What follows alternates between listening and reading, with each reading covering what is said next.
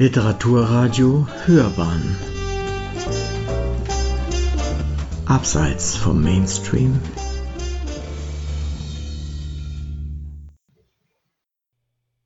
Rezensionen Monogamie?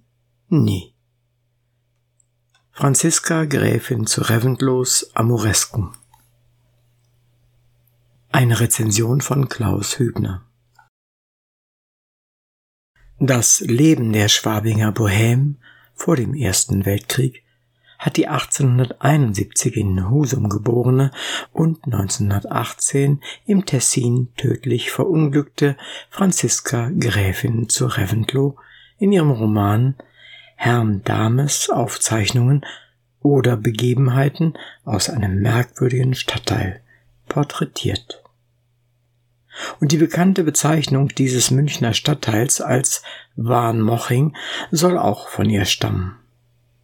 Reventlows kühnstes Werk war sicherlich ihr Leben, meint Gunnar Wendt, die die Gräfin in ihrer 2008 erschienenen Biografie als anmutige Rebellin bezeichnet hat.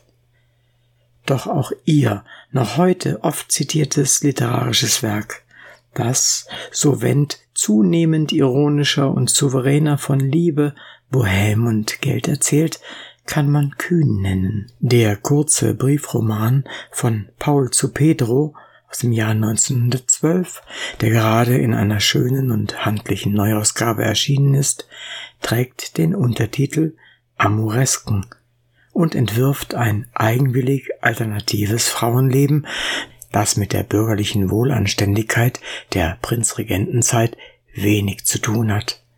Kühn. Ja, Paul. Paul war in diesem Fall nur ein Sammelname.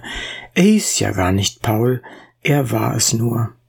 Es gibt eine bestimmte Art von Erlebnis, das ich Paul nenne, aus dankbarer Erinnerung an seinen ersten Vertreter. So schreibt das erzählende Ich an einen lieben Freund, der auch als teurer Doktor angesprochen wird und macht damit deutlich, dass es hier um alles andere als um Monogamie geht. Vielmehr inszeniert sich das Ich auf spöttisch geistreiche Weise als eine Art moderne Hetäre.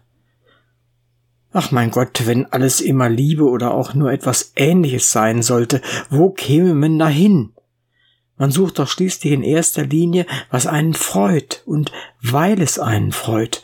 Und das ist natürlich jedes Mal etwas anderes. In amüsantem Wortgeplänkel wird hier so etwas wie eine freizügige Typologie des Liebhabers entwickelt und auch die sozialen Folgen für die Frau werden nicht ausgeblendet. So heißt es, die Leute wissen so oft nicht, äh, für was sie einen nehmen sollen. Das führt bisweilen zu einem schlechten Ruf und anderen Unannehmlichkeiten, weshalb es hier und da wirklich ein großes Vergnügen sei, nur langweilig und korrekt zu sein.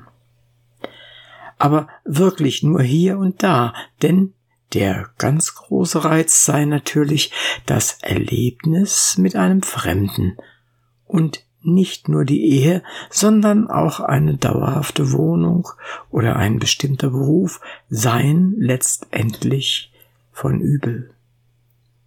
Beruf ist etwas, woran man stirbt. Dann doch schon lieber ein Pedro, der der Briefeschreiberin das Gefühl vermittelt, als ob ich mit dem Vesuv spazieren ginge. Eine literarische Feier des ungebundenen, prallen Lebens sind diese Amoresken.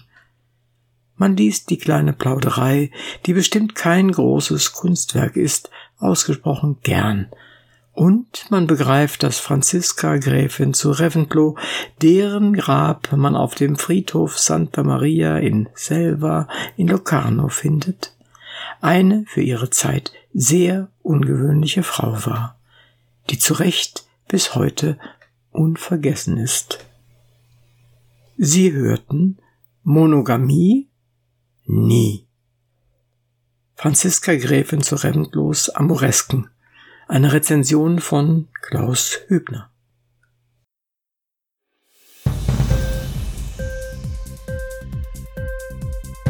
Hat dir die Sendung gefallen? Literatur pur, ja, das sind wir. Natürlich auch als Podcast. Hier kannst du unsere Podcasts hören. Anchor, Spotify, Apple Podcasts, iTunes, Google Podcasts, radio.de und viele andere mehr.